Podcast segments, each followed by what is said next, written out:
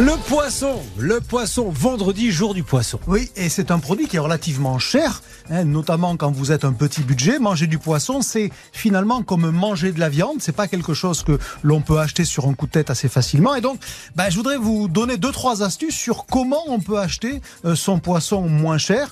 Euh, finalement, ça tient dans deux conseils qui euh, se rapprochent l'un l'autre. D'abord, c'est ne jamais décider avant d'aller dans le magasin le produit que vous voulez acheter. Pourquoi?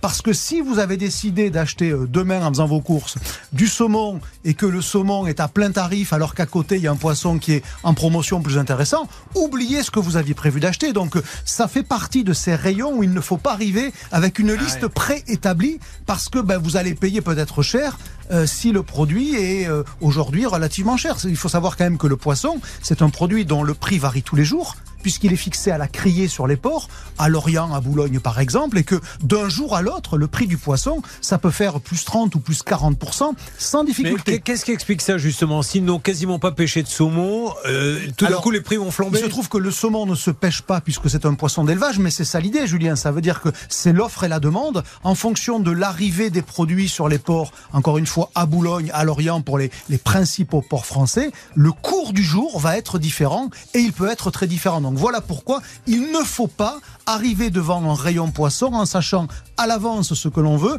mais il faut se mettre dans la disposition où bah, on accepte de regarder ce qu'il y a et donc le deuxième conseil que je vous délivre, c'est n'acheter du poisson qu'en promotion, parce que de toute façon, il y a toujours de la promo. C'est un produit sur lequel il y a bien un ou deux, euh, un ou deux articles en promotion chaque fois. Et voyez par exemple pour ceux qui feront leurs courses demain. Ben, je vais vous donner euh, deux enseignes où il y a des bonnes affaires. Bien, si vous allez Intermarché, vous allez trouver par exemple du filet de lieu noir à 8,99 euros le kilo. Est-ce que le fait qu'ils aient leur propre flotte pour aller pêcher, puisqu'Intermarché a des bateaux, etc., c'est les seuls, hein, je crois, Des des, chalutiers, tout à fait. Euh, Est-ce que c'est- ils ont des prix moins chers du oui, coup d'une manière générale, c'est vrai qu'on peut dire qu'Intermarché est mieux placé que les autres sur, euh, sur le poisson. Là, sur ce produit-là, bah, c'est un filet qui passe en dessous de 10 euros le kilo. Et c'est une bonne affaire. 10 euros le kilo, ça veut dire que la portion de 100 ou de 150 grammes, elle va vous coûter 1 euro ou 1 euro 50.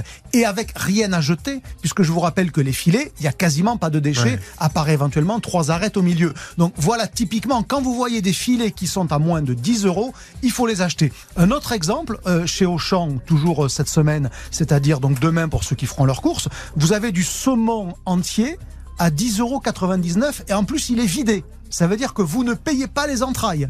Alors que quand vous achetez certains poissons comme du merlan, euh, comme du maquereau, vous allez payer les entrailles. Donc voyez, en deux exemples, je vous montre pourquoi il faut surtout pas prévoir à l'avance ce qu'on va acheter, mais pourquoi il faut être réactif par rapport à ce que l'on voit. Et donc voilà, quand on veut acheter du poisson pas cher, on achète en promo et on décide pas avant ce qu'on veut.